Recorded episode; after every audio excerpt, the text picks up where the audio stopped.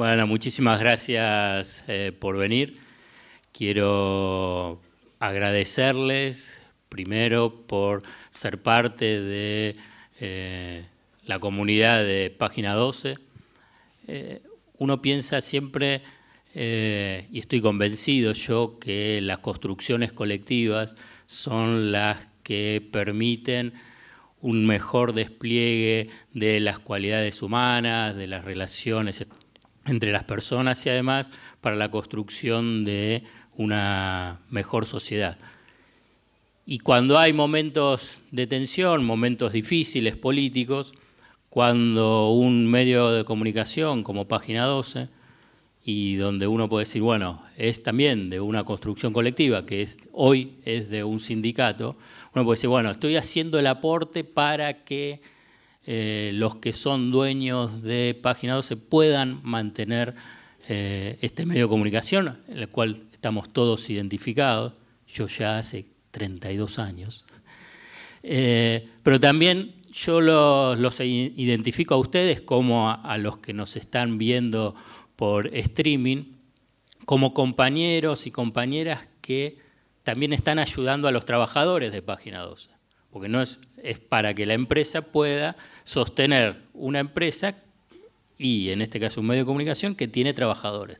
O sea que es un doble agradecimiento que estén acá y que además sean eh, socios de una comunidad que creo que ya llega a los 10.000, cosa que es un número eh, impactante, muy exitoso y lo que muestra también de el grado de identificación y lealtad. Ahora les voy a hacer un segundo pedido.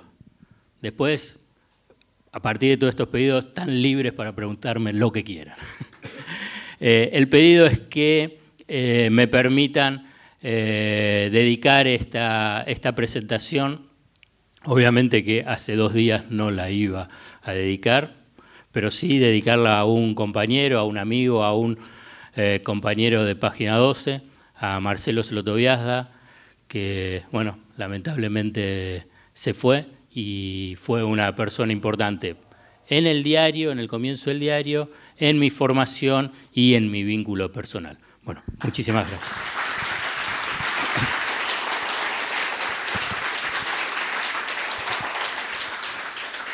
Voy a hablar primero del libro, de la presentación del libro y obviamente después de lo que me deriva eh, el libro de la cuestión económica y cuestión política. Lo primero que quiero decirles es que el libro no es de economía estricta. ¿Por qué digo de economía estricta? Bueno, porque no es que eh, he decidido empezar a escribir sobre la inflación, la deuda, todos aspectos que uno puede identificarlas claramente con economía. Pero ¿por qué digo que no es de economía estricta, pero que en última instancia de economía? Porque yo estoy convencido, pero aparte no solamente porque se me ocurra a mí, sino porque hace a la esencia de lo que es la economía, que la economía es política. Y como tal, economía política, que además esa fue la definición original de, eh, de la ciencia económica. Después con eh, el avance del conservadurismo y fundamentalmente a partir de la década del 50-60 y en Argentina con la dictadura militar, le sacaron la palabra política y quedó simplemente economía. Y digo eh, que no es estrictamente económica, pero que sí es de economía política, porque eh, es un libro que reúne diferentes textos y contextos que eh, nos han atravesado a todos en estos casi cuatro años. Parecieron más, ¿no? Eh, de Macrisis. Macrisis. Una crisis que no es solo económica. A esto quiero apuntar como parte de esta, eh, de esta introducción. No es solo económica, obviamente que un eje central, es económica en el sentido de pérdida de ingresos, pérdida de derechos, el miedo a perder el empleo o directamente a perder el empleo, el industricidio, digamos, o sea que también fue una crisis eh, laboral, eh, con un retroceso de la actividad económica que si uno hace algún tipo de estimación sobre la caída de lo que va a ser este año, va a ser una de las caídas per cápita, o sea, de el total de la producción de bienes y servicios en un año, el Producto Interno Bruto, dividido la población, o sea, la caída del PIB per cápita, más una de las más importantes de la historia económica. Llegar entre el 9 al 10% de caída del Producto Interno Bruto eh, per cápita. También fue una crisis política con estigmatizaciones, persecuciones al que piensa diferente, en términos políticos, en términos sociales, en términos también de medios, en desplazamiento de periodistas que estaban en radio y en televisión. Y página 12 es un ejemplo claro de lo que significó esa crisis política, esa macrisis a nivel de la persecución política, judicial e ideológica eh, en los medios de comunicación. El nuevo dueño de Página 2, a partir de abril de 2016, Víctor Santamaría, perseguido políticamente, perseguido judicialmente. Y obviamente eso genera una situación y ha generado una situación de muchísima inestabilidad en los trabajadores. Vamos a decirlo muy claro, en miedo los trabajadores a perder puesto de trabajo, además de la injusticia donde uno se tenía que enfrentar a la prepotencia del poder. Y no solamente a la prepotencia del poder político, era la prepotencia del poder político, el poder judicial, el poder mediático. Porque fíjense que la complicidad de los grandes medios de comunicación en la persecución eh, política, económica ideológica a quienes pensaban diferente. Pusieron preso a personas que tuiteaban. El nivel de que también la macrisis fue también una crisis institucional del Estado de Derecho. Una crisis social con represiones, con eh, tarifazos, con el caso Maldonado. Eh, y, en última instancia, una crisis de un proyecto de país. La crisis del proyecto de país, de un proyecto de país conservador, xenófobo, antiindustrial, de desmantelamiento del complejo de ciencia y técnica, el proyecto conservador que tuvo su época de oro, eso es en términos históricos, de lo que fue 1880-1930, pero que después fue, en Argentina empezó una disputa, mejor dicho, desde el momento de la independencia estuvo en disputa el proyecto de país, pero los sectores conservadores, las élites, pensaban que con ese proyecto de 1880-1930 estaba consolidado, pero emergió primero con el radicalismo, con las clases medias y después con el peronismo, la clase trabajadora, la ampliación de derechos políticos, económicos y sociales, que puso en tensión y en disputa eh, qué tipo de país eh, se construye. Ese proyecto de país lo retoma el proyecto de país conservador, lo retoma eh, el macrismo. Lo que sucede es que la Argentina había cambiado, y eso ya se sabe que había cambiado, pero quería retrotraer la, forma de organización política, económica, social a la del comienzo del siglo, del siglo pasado. Por eso hay una, una definición del macrismo en el comienzo de, de, su gestión que es que vienen a ser una revolución cultural. ¿Y qué, qué es lo que uno puede traducir de lo que significaba esa revolución cultural? Es eliminar el peronismo y domesticar a los sectores populares que pasen a estar subordinados a un proyecto, un proyecto conservador. Toda esta sumatoria de, de crisis o de fases de la crisis es lo que, constituye para mí el, la macrisis en estos, de estos cuatro años. Ahora bien, hay un aspecto que eh, yo quiero mencionar y fue, yo lo, lo, puse en el subtítulo del libro, que es una provocación a un debate, porque es Macrisis, otro fracaso del neoliberalismo en Argentina. ¿Qué palabra ahí genera controversia? Fracaso. ¿Por qué? Porque muchos consideran que en realidad no es ningún fracaso, vinieron a hacer esto. Entonces, yo quiero abrir el debate con respecto a, este, eh, a esta definición, porque pienso que permite una mejor comprensión, no que no es fracaso o sí es fracaso, sino para tratar de tener una, una mayor complejidad en el análisis de este eh, proyecto político. ¿Y por qué digo fracaso? Bueno, porque fracasó en términos del bienestar general. Y fracasó porque ese fracaso en términos del bienestar general, al generar insustentabilidad en términos sociales e insustentabilidad en términos financieros, le hizo perder las elecciones. Y por consiguiente va a ser desplazado. Entonces ese proyecto de país que vino a hacer una revolución cultural, a recuperar ese imaginario de eh, proyecto, proyecto de país conservador con los sectores populares subordinados, ha fracasado. Entonces, la pregunta es, bueno, ¿pero por qué fracasó? Entonces yo le encuentro dos vías. Una que es esa insustentabilidad social, porque el avance sobre los derechos sociales, económicos y laborales se dio y se intentó sobre un país que ya había cambiado. No solamente había cambiado a partir de lo que yo les mencioné en la década del 30 y la década del 40, y que obviamente eso fue una gran transformación porque cambió el entramado social y productivo en Argentina, sino que también se, se consolidó ese entramado de mayor integración social y de industrialización durante el ciclo kirchnerista. Entonces, hay una memoria histórica, corta, pero memoria histórica, por el ciclo que se vivió durante eh, el ciclo kirchnerista, que era muy difícil pretender avanzar sobre derechos sociales, económicos y laborales sin ningún tipo de resistencia. Y aquí viene también otro de los puntos que a lo largo de estos años fue eh, controvertido.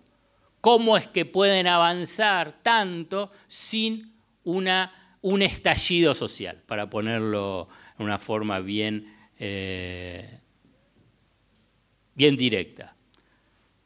Yo creo, en cambio, que ha habido un nivel de resistencia a las políticas regresivas muy importante, muy importante. A las políticas regresivas, a las políticas represivas. Y yo creo que eso estableció límites importantes para esta revolución cultural regresiva que planteaba el macrismo. Y yo creo que se reconoce esas resistencias en, lo que fueron en estos años, en la historia y tradición de resistencia que eh, tiene el pueblo argentino. Para hacerlo breve y muy rápido, digamos, la resistencia durante eh, el periodo del peronismo, eh, de la proscripción del peronismo, en ese periodo lo que fue el Cordobazo y otras movilizaciones sindicales y, estudiantiles de la década del 60, la, las resistencias que durante la dictadura lideraron los organismos de derechos humanos, la resistencia y la movilización popular frente a lo que fue el estallido de la, convertibilidad, los piqueteros durante la, durante la década del 90. Entonces, hay historias de resistencia eh, y tradiciones de resistencia que yo creo que es un activo que no hay que desmerecer en lo que ha sido estos cuatro años, porque durante estos cuatro años también hubo movilizaciones y resistencias eh, muy firmes. Una fabulosa eh, historia de resistencia durante estos años y que en otros países no, no, se ven en esa magnitud. resistencia a los tarifazos, hubo cacerolazos, hubo movilizaciones, movilizaciones a lo largo y ancho del país por el caso Maldonado, eh, una reacción social fabulosa cuando la Corte Suprema de Justicia pretendió imponer eh, la impunidad eh, para los genocidas de la dictadura militar con eh, el 2 por 1 la revolución de las mujeres saliendo a la calle. Yo creo que hay que revalorizar, capturar esas movilizaciones populares para también entender y apropiarse de eh, el éxito de ponerle límites a un proyecto eh, de exclusión, a un, proyecto regresivo. Cada uno puede pensar y decir, bueno, nos hubiese gustado más, nos hubiese gustado que la situación fuese con más intensidad, con mayor resistencia, puede ser, puede ser. Pero yo creo que no hay que desvalorizarlo, más aún cuando uno lo compara con otros países, con otros países latinoamericanos. Pensemos en Brasil.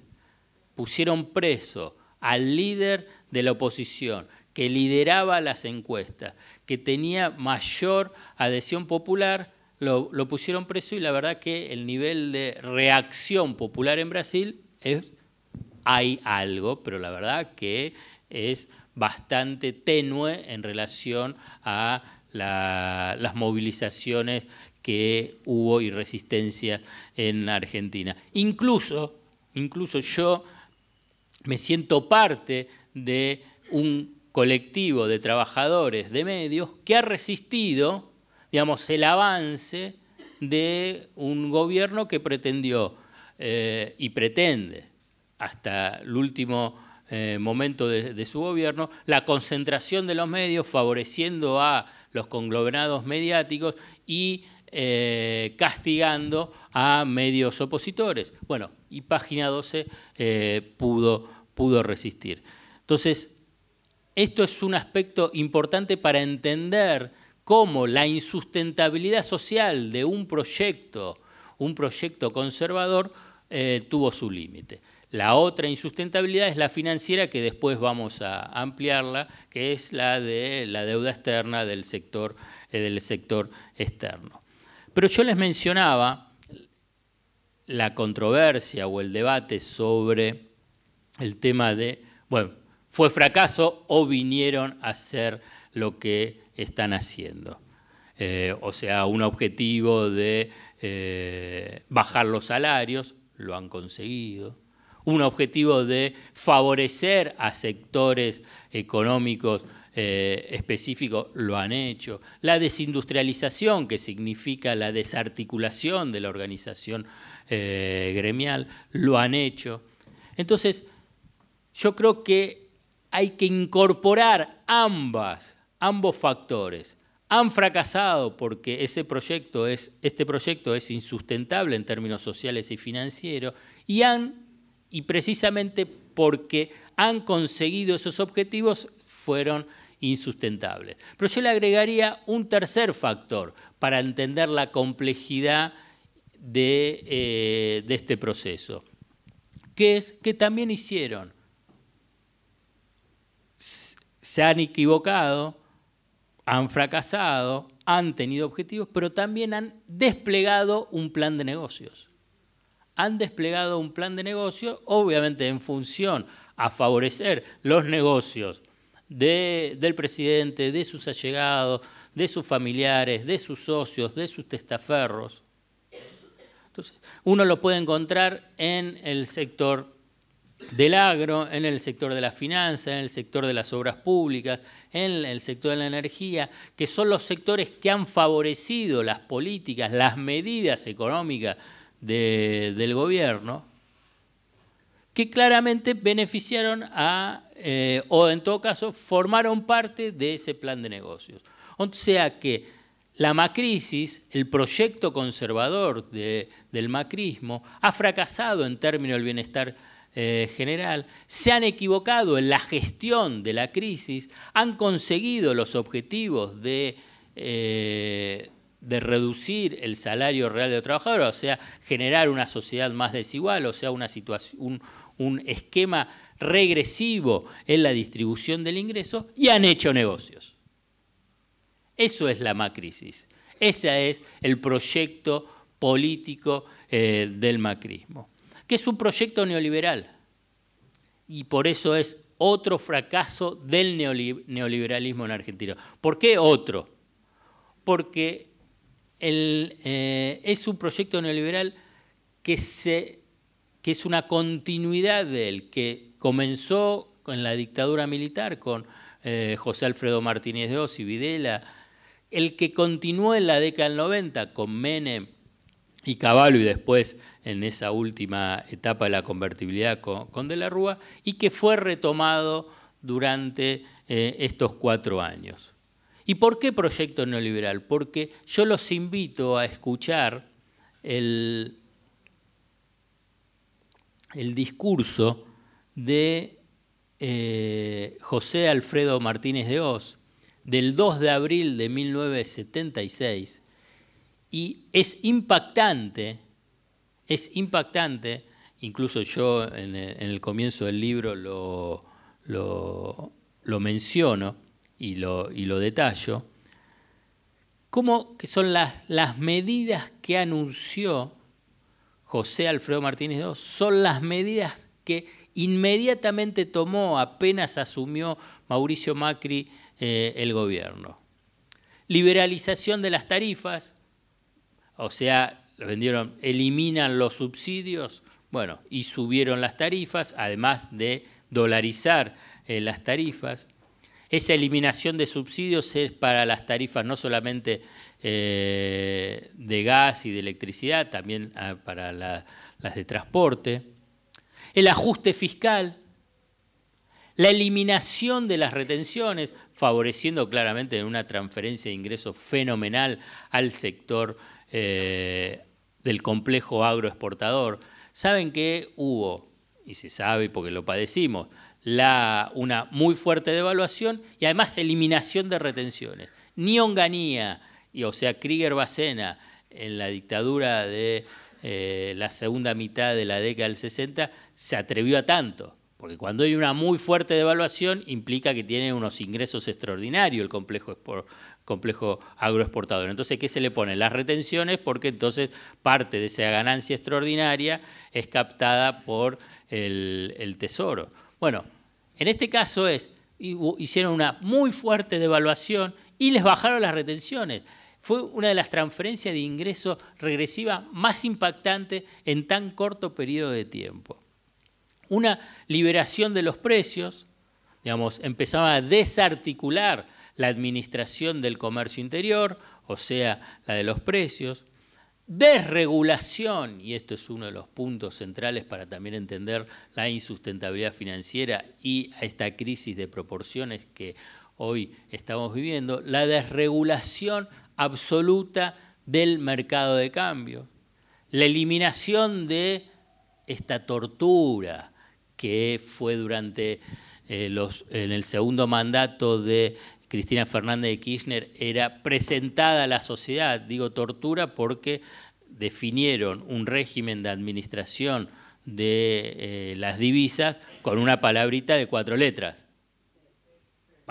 que parecía que era la tortura financiera más fabulosa, generando la dictadura de, eh, Cristina porque no podían eh, comprar dólares. Junto con la desregulación absoluta de lo que se llama la cuenta de capital. Para hacerlo más sencillo, que puedan ingresar y egresar los capitales especulativos sin ningún tipo de, controles. Entonces, bueno, los capitales especulativos, la verdad, hacen, digamos, entre comillas, no son malos, hacen maldades. El tema es si les controlás o no les controlás esas maldades. O sea, venir a esquilmar la finanza de un país, hacer las ganancias extraordinarias, extraordinarias e irse. Bueno, el gobierno lo desreguló, digamos, le eliminó cualquier tipo de, de, controles. Vengan a hacer lo que quieren. Y bueno, vinieron a hacer eso, hacer ganancias especulativas fabulosas y después irse. La cuestión es que después dejan un terreno eh, devastado. También se desarticuló la administración del comercio eh, exterior, o sea, no hay cupos para exportar, o sea, no importa el, abastecimiento del mercado interno y el abastecimiento del mercado interno, si tiene que ser con precios altísimos, que sean con precios altísimos, y también la apertura, eh, la apertura importadora. Todo eso tiene unos impactos fenomenales en las condiciones de vida de la mayoría de la población. Digamos, si eh, suben muy fuerte los precios y no acompaña los aumentos salarios, tiene una caída del salario muy fuerte. Lo mismo pasa para los ingresos de los jubilados. Si hay una apertura del comercio exterior para las importaciones, las importaciones que ingresan desplazan a la producción nacional. ¿Pero qué significa que desplazan a la producción nacional? Que las empresas que producen por el mercado interno pasan a producir menos y si pasan a producir menos, ¿cuál es su reacción frente a la plantilla?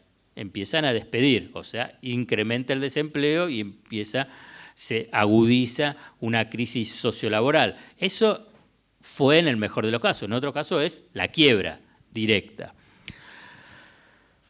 El ajuste fiscal que exigía la eliminación de retenciones, porque al eliminarse retenciones, ¿qué es lo que perdía y perdió el Tesoro? Los ingresos. ¿Cómo lo eh, financió esos, ese agujero fiscal? Es con deuda.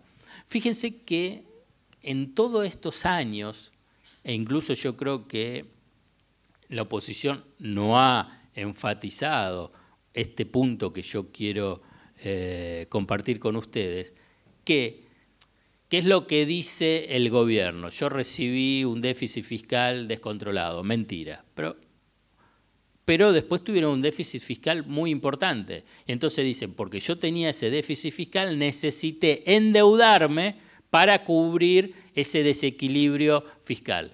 Desequilibrio fiscal que tengo menos ingresos de los egresos, o sea, tengo menos ingresos tributarios del el gasto público.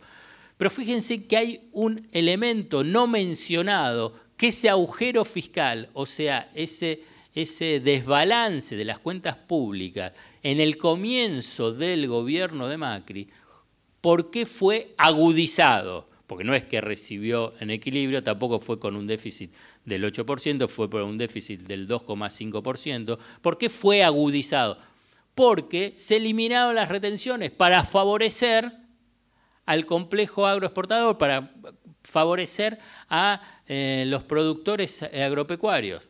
Y, también hay que recordar, porque usted puede decir, ¿pero qué tiene que ver Macri con ese sector?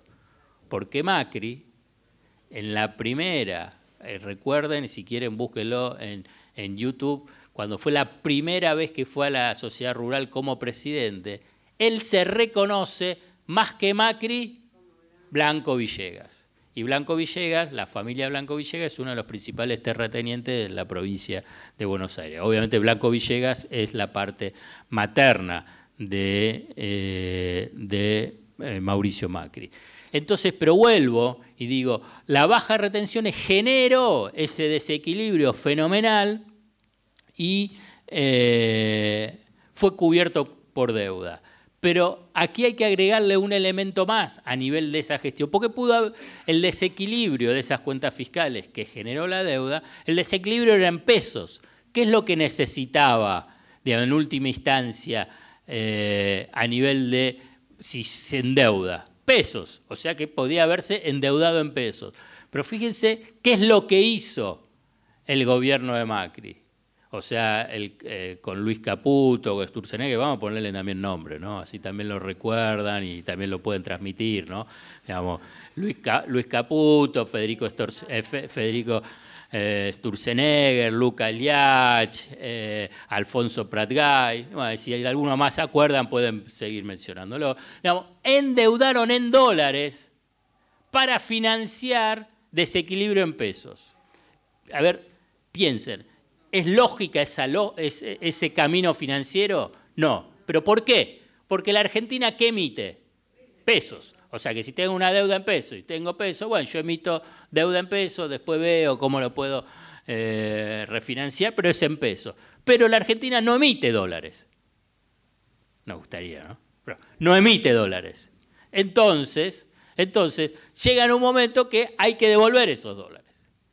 Pero el desequilibrio de las cuentas públicas fue tal, porque se bajaron retenciones, pero además porque no hubo una lluvia de inversiones, no hubo segundo semestre, no hubo crecimiento económico, entonces se necesitaba cada vez más recursos y seguían endeudándose en dólares.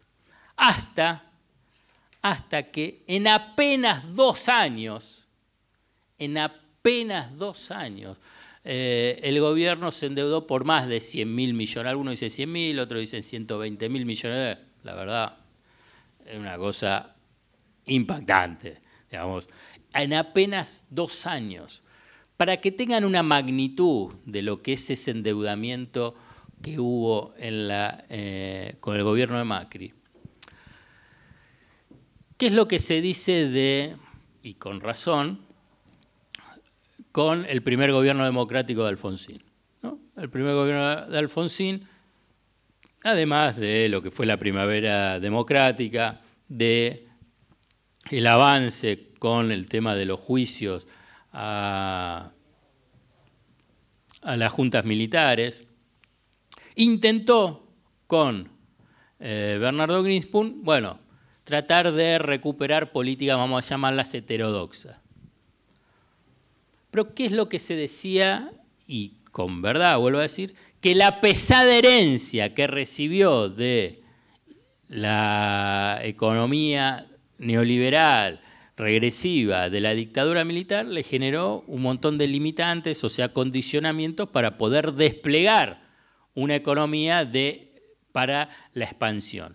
¿Cuál fue esa principal herencia, además de la desarticulación productiva, eh, de la desindustrialización? Fue la pesada deuda.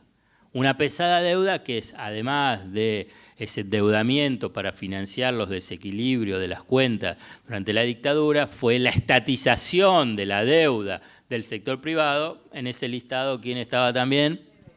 Está bien, estaba Macri, digamos, el grupo Sogma, pero estaban todas las, grandes empresas, ¿eh? las grandes empresas eh, nacionales, junto con también otros negocios como fueron los de eh, los avales que dieron para, para, la obra pública, entre ellos la de, del Mundial 78. Pero bueno, no quiero concentrarme tanto en eso, simplemente como referencia diciendo la pesada deuda que recibió el gobierno de, de Alfonsín que le generó eh, profundos limitantes para desplegar políticas de expansión más allá de un contexto internacional eh, desfavorable. Pero además ese peso de la deuda se siguió arrastrando hasta el estallido de la convertibilidad, incluso en ese ciclo de eh, segundo ciclo neoliberal durante Menem Menem Cavallo, pese a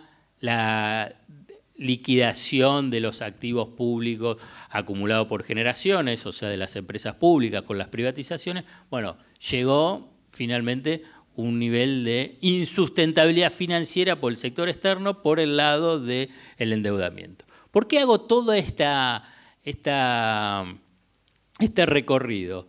Es para que sepan que ese endeudamiento de dos años, de apenas dos años del macrismo, es equivalente al total de la deuda externa acumulada durante la dictadura militar.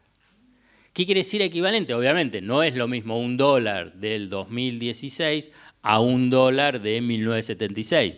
Hay inflación, hay tasa de interés, por eso digo equivalente equivalente. Hay cálculos financieros que lo hace equivalente. Hay un estudio que recomiendo a quien les interesa con aspectos un poco más técnicos y específicos, Endeudar y Fogar, de también un fabuloso eh, economista, Eduardo Basualdo, que, lo, que, coordinó ese trabajo, que precisamente hace ese cálculo, que ese el endeudamiento del macrismo es equivalente al total del endeudamiento externo de la dictadura. ¿Y, qué, y, por qué yo le estaba contando todo lo de, eh, de Alfonsín y después eh, durante la década del 90 y le estalló la convertida? Para que sepamos, para que sepamos que el endeudamiento que deja el macrismo es un potente condicionamiento para las políticas económicas, para la política económica del futuro gobierno.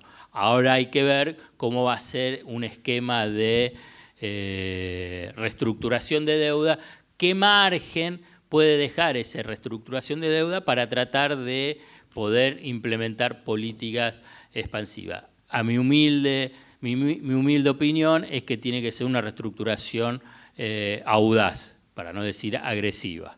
Es audaz precisamente para que tenga más margen de eh, autonomía limitada en el despliegue de una política económica. O sea, para traducirlo en función a los títulos que ustedes leen, cuando le dicen un modelo a la uruguaya, pienso, yo pienso, ¿eh? en forma humilde, digo, puede, es controvertido, algunos pueden pensar otra cosa, incluso en el equipo de Alberto Fernández, eh, va a ser eh, insuficiente. Pero quiero volver, quiero volver para decir que en apenas dos años estuvo ese endeudamiento con el mercado financiero internacional. En marzo del 2018, cuando el ministro de Finanzas, Luis Caputo, va a Wall Street, después de haber colocado la última emisión de deuda de 9 mil millones de dólares en enero de ese 2018, en marzo le dicen, acá ya no hay más, acá no vengas a pedir más. No porque no tenga relación, no porque no sean socios, si hasta le colocó un bono a 100 años, no es porque no iban a seguir haciendo negocios, sino que los grandes fondos de inversión, ¿qué es lo que le decían? Que son los que compraban la deuda. ¿Sabes lo que pasa? Ya no puedo encajarle más bonos argentinos a mis clientes. Digamos, tengo eh, restricciones, tengo limitantes. Ya te di casi 100 mil millones de dólares. Más no puedo dar. Más no puedo eh, tomar deuda argentina. Entonces, en marzo del 2018, en los hechos, en los hechos, la Argentina entró en cesación de pagos. Obviamente que no fue declarada, sino que la tenemos ahora, pero que Argentina dejó de tener acceso al mercado financiero internacional, o sea, para recibir dólares, para seguir financiando esa, el esquema de redistribución regresiva eh, del ingreso, que es la de la baja de impuestos, la baja de las retenciones que yo eh, les mencionaba. Entonces, le dicen que no hay más, más dólares y entonces, ¿a dónde corre desesperado eh, Caputo y Macri para evitar precisamente la declaración de la cesación de pagos, para evitar el default? Corre desesperado a abrazarse al Fondo Monetario Internacional.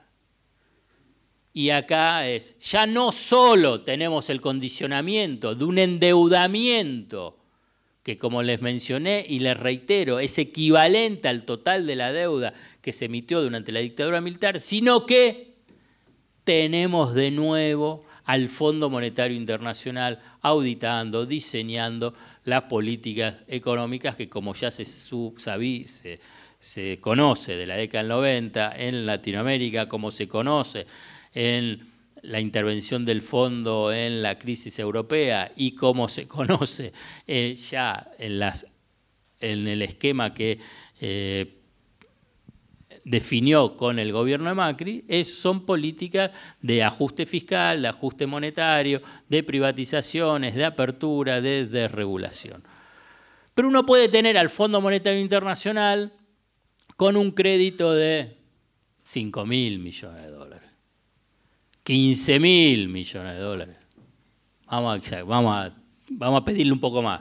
20 mil millones de dólares. No. Bueno, con 57 mil millones de dólares ya desembolsados, casi 45 mil millones de dólares. Ese crédito de 57 mil millones de dólares es el crédito más grande que dio el Fondo Monetario a un solo país y obviamente es el crédito que la Argentina tomó más grande del Fondo Monetario Internacional. Hoy la cartera de crédito del Fondo Monetario Internacional está concentrada en Argentina, algunos calculan 50%, otros el 60%, es una concentración fabulosa. Es de un nivel de, eh, de endeudamiento con un organismo financiero internacional que saben que no se le puede declarar el default. Digamos, se puede. Ahora bien, usted le piensan, es difícil declarar el default a los fondos eh, de inversión, que después aparecen los fondos buitres y los Singer y los, eh, los JP Morgan, el Chase Manhattan, JP Morgan, Chase Manhattan, el Citibank, el Deutsche Bank, etcétera, etcétera. Imagínense que un país, y Argentina decide, bueno, vamos a declarar el default a, ya no a un banco, a Estados Unidos, a Japón, a Alemania, a Francia, a Canadá, Australia, a todas las potencias occidentales y también eh, de, Oriente, pero quien tiene el peso fundamental son las potencias occidentales. Obviamente que se hace un poquito más complejo. No hay país que haya declarado la cesación de pagos al Fondo eh, Monetario Internacional. Por eso el Fondo Monetario Internacional pasa a ser acreedor privilegiado, siempre va a cobrar y siempre va a estar primero, va a estar delante de los eh, de los acreedores, de los acreedores privados. Pero yo les mencionaba esa pesada herencia de la deuda, pero que se le suma la pesada herencia de la deuda más la deuda del Fondo Monetario Internacional y el Fondo Monetario Internacional. O sea que la verdad que es una de las peores, si no las peor, herencia que un gobierno va a recibir de, del anterior. Y y no es menor, no es menor, más aún cuando hay una, una crisis del el sector externo, pero hay una crisis cambiaria vinculada con el sector externo. Porque uno puede decir, bueno, si yo tengo deuda, estoy creciendo, tengo un sector exportador que me, me trae los dólares que son más que los que, necesito para las importaciones. Por consiguiente, tengo un sendero, una capacidad de repago de esa deuda relativamente manejable. Pero cuando no está ese escenario, se presenta una situación de lo que en términos eh, económicos se conoce restricción externa, la escasez relativa de divisas para decirlo aún más claro, no hay dólares para todos. No hay dólares para todos en Argentina. Entonces lo que se necesita es una administración eficiente de uno de los bienes o de los activos eh, estratégicos y además escasos, que son los dólares. Y esto es un punto central para tratar de comprender, acompañar lo que cualquier proyecto de expansión y de crecimiento de Argentina que Argentina necesita, con gobiernos nacionales y populares o gobiernos que no lo sean. Estos gobiernos que no lo sean, pocos les importa porque están dominados por la lógica de la valorización financiera, la lógica de la especulación financiera. Pero cuando pretendés tener una política de expansión, de, crecimiento, de desarrollo eh, nacional, de desarrollo productivo, la sociedad tiene que incorporar un factor que es central. No hay dólares para todos. ¿Y qué significa el para todos? ¿Quiénes son los todos? No hay dólares suficientes para que el Estado Nacional, Estados provinciales y empresas privadas puedan pagar deudas al exterior. No hay dólares suficientes para que las multinacionales puedan girar todos los dólares que quieren de sus utilidades que consiguen en la Argentina. Y la verdad, las multinacionales no vienen a hacer filantropía, vienen a hacer inversiones y a sus casas matrices tienen que reportarle utilidades y las giran en, dólares. No hay dólares suficientes para, eh, los, para las importaciones de los eslabones eh, del sector industrial que obviamente no tiene producción, eh, producción eh, nacional. No hay dólares suficientes para las importaciones generales. Estamos hablando del sector industrial para las importaciones generales, por ahí para las importaciones de consumo. Y no hay dólares suficientes para el turismo al exterior. Y no hay dólares suficientes para el ahorro para la dolarización de los excedentes en Argentina. ¿Qué quiere decir que no hay dólares suficientes? Que no hay dólares suficientes para que cada uno de estos factores y sujetos económicos y sociales que yo les mencioné puedan conseguir los dólares que quieren, que demanden en todo momento sin ningún tipo de restricción. Entonces, hay periodos muy, muy breves de la historia que pueda parecer que exista esa fantasía de que puedan tener acceso a esos dólares. Bueno, con un endeudamiento extraordinario que en apenas dos años llega a su, a su fin. Con el Fondo Monetario Internacional fue un poquito más, fueron eh, tres años, pero después ya no más. O en momentos de una crisis muy, muy profunda, por ejemplo, cuando fue el estallido de la convertibilidad, con un superávit comercial muy, muy alto, porque como estaba, había una recesión y una caída muy fuerte, entonces las importaciones eran muy bajas, entonces había un, superávit comercial muy elevado, además con precios de las materias primas que Argentina exporta en alza, entonces hubo un periodo que uno puede ubicarlo entre el 2003 2007, donde podía abastecerse eh, abastecer de dólares en la demanda de todos estos sujetos económicos y sociales que yo les mencioné. Pero estructuralmente y en gran parte del recorrido económico eh, de la Argentina no alcanzan. Entonces resulta fundamental esa administración de eh, esos de, de los dólares, o sea, de las divisas.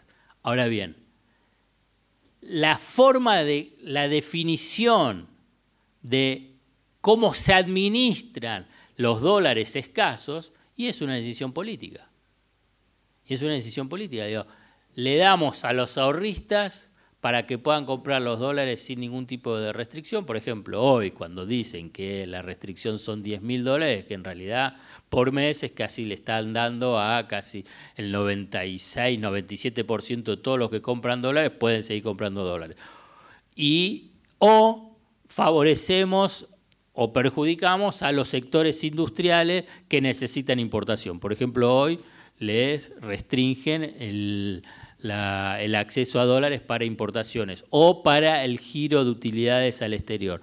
Hay una decisión política que yo creo que el próximo gobierno va a tener que tomar, es decir, bueno, ¿qué orientación se define en la administración de, eh, de las divisas? Divisas escasas. Y cuando se define esa, esa administración, obviamente va a generar resistencias.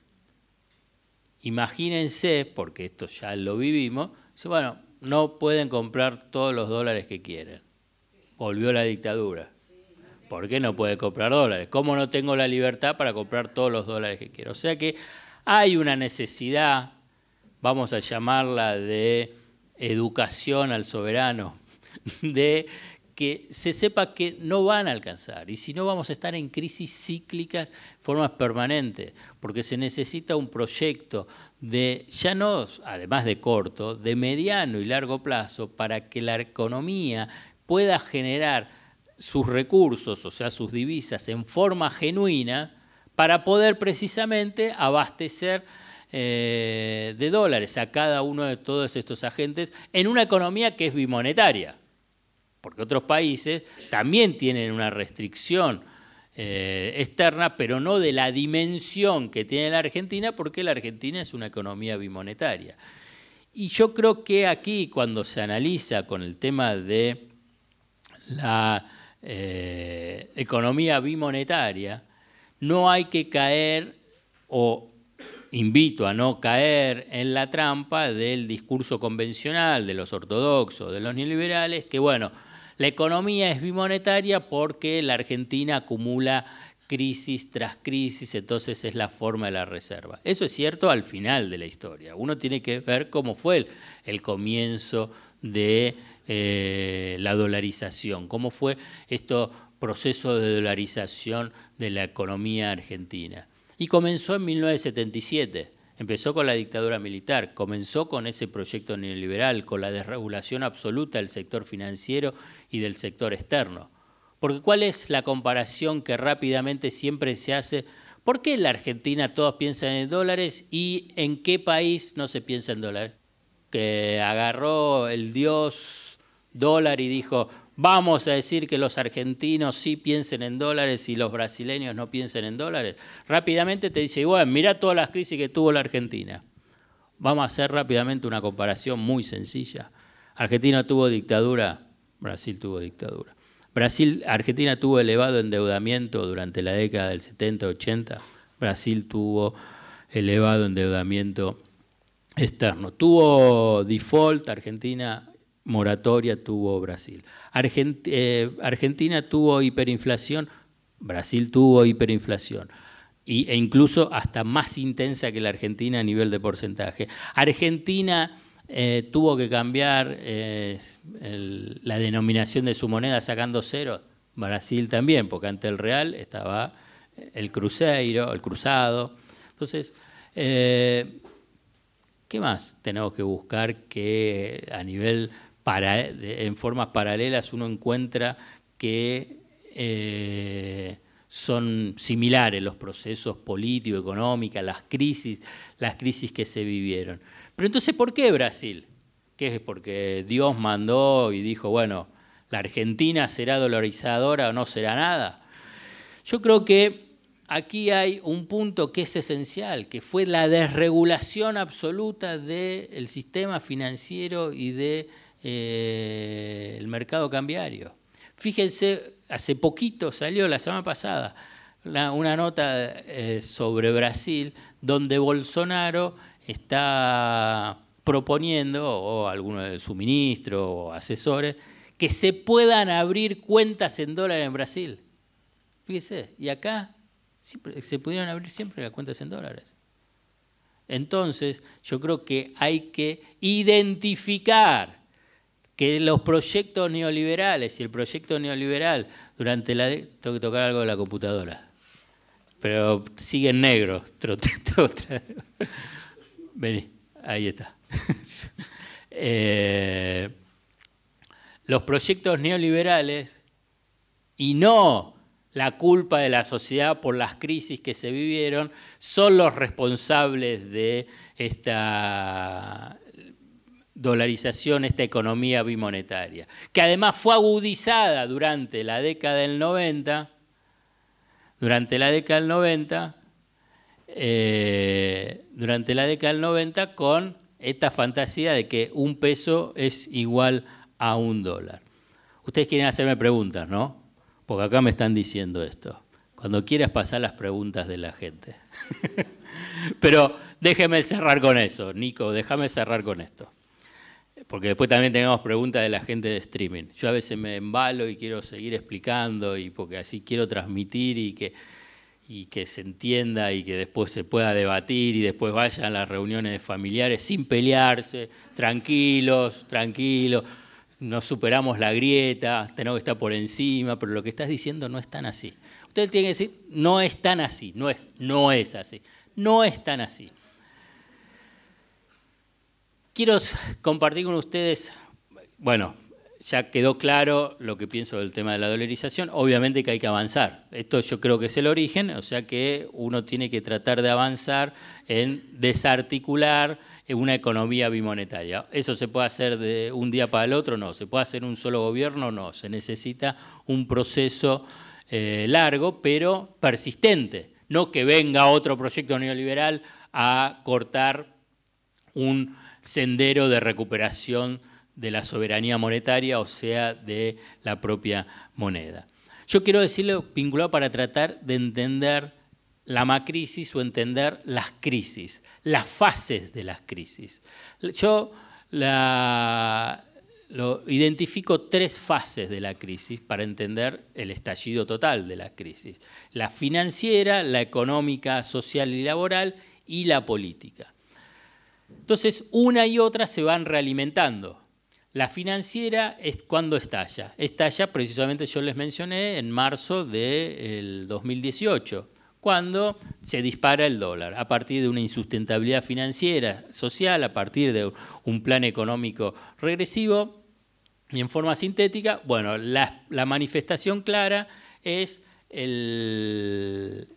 la suba del dólar. Eso que es lo que genera un shock inflacionario, recesión, y entonces empieza a agudizarse y profundizarse la, crisis económica y social, recesión, caída de la actividad económica, menor eh, producción, desempleo, crisis sociolaboral. Eso empieza a generar mayor tensión y empieza a afectar la legitimidad política. Y entonces empieza a haber crisis políticas internas, plan B, desdoblamiento de las elecciones, debilitamiento de la figura presidencial. Y así cada una se van realimentando hasta que llega un momento que eh, llega al punto máximo. Por ejemplo, esta dinámica la tuvo durante el 2001 y el estallido fue precisamente en ese diciembre del 2001. Y entonces hubo eh, la fase financiera, el corralito, la recesión fenomenal y con el desempleo y la entrega anticipada del poder. Como yo estoy convencido que la dinámica de las crisis son, son similares, lo que no implica que tengan el mismo, eh, el mismo desenlace, el estallido, o sea, el punto culmine de esta crisis fue el rechazo masivo, la paliza electoral que recibió eh, el gobierno en las elecciones paso y esperemos, y todos creo que esperarán, que se repita el, eh, el, 27, el 27 de octubre. Entonces, estas son las dinámicas de las crisis que uno tiene que saber e identificar para no quedar eh, confundidos precisamente en lo que es la incertidumbre y la vorágine de, eh, de una crisis de proporciones. Es la crisis, la más crisis, es la quinta forma parte de las cinco grandes crisis económicas, sociales y políticas que vivió la Argentina desde fines de la década del 50 hasta la fecha. No la voy a precisar porque quiero Acá me están diciendo, deja que pregunte la gente. Entonces, pero para cerrar, para cerrar digo, entonces uno dice, bueno, ¿cómo vamos a salir de esta crisis? Y entonces, no es menor que con un resultado electoral contundente, una de las fases de lo que yo mencioné en la crisis va a cambiar, que es la política. Hoy tenemos un desgobierno, hoy no hay gobierno, hoy hay formalmente, está Macri como, como presidente, pero que en última instancia no se ocupa de los problemas, ni financieros ni económico y social. Por eso es notable, fíjense que se anuncian que las empresas despiden y no hay ninguna reacción del gobierno, de decir, bueno, pará, no despidas, bueno, te damos repro, o sea, financiamos tu salario, no, esperá, te damos créditos subsidiados. Bueno, no hay nada. Entonces, yo creo que con un nuevo gobierno con fortaleza política, con una fuerte alianza política, económica y social, con mayor legitimidad política a la que no existe hoy, bueno, tiene más capacidad para poder intervenir en la parte financiera y avanzar y disminuir la incertidumbre financiera y en la fase económica y social. Bueno, muchísimas gracias.